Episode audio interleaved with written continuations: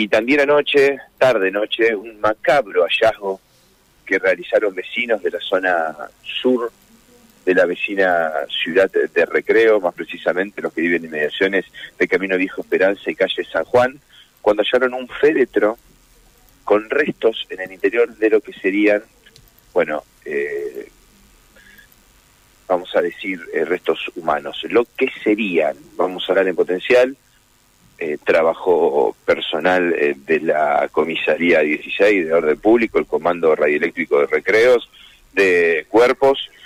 Llegó la agencia de investigación criminal al lugar para preservar la zona y hacer los peritajes de rigor.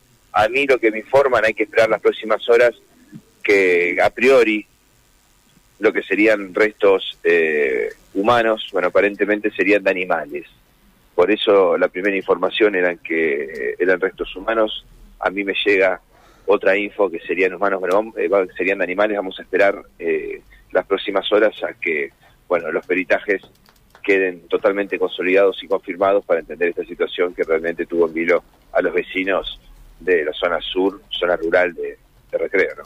Bueno, el delito no tiene pausa, ¿eh? Realmente increíble. Eh, vamos a estar atentos, Matías, y vamos a estar reportando novedades a cada momento, ¿sí? Sí, sí, sí, sí, vamos a quedar en contacto.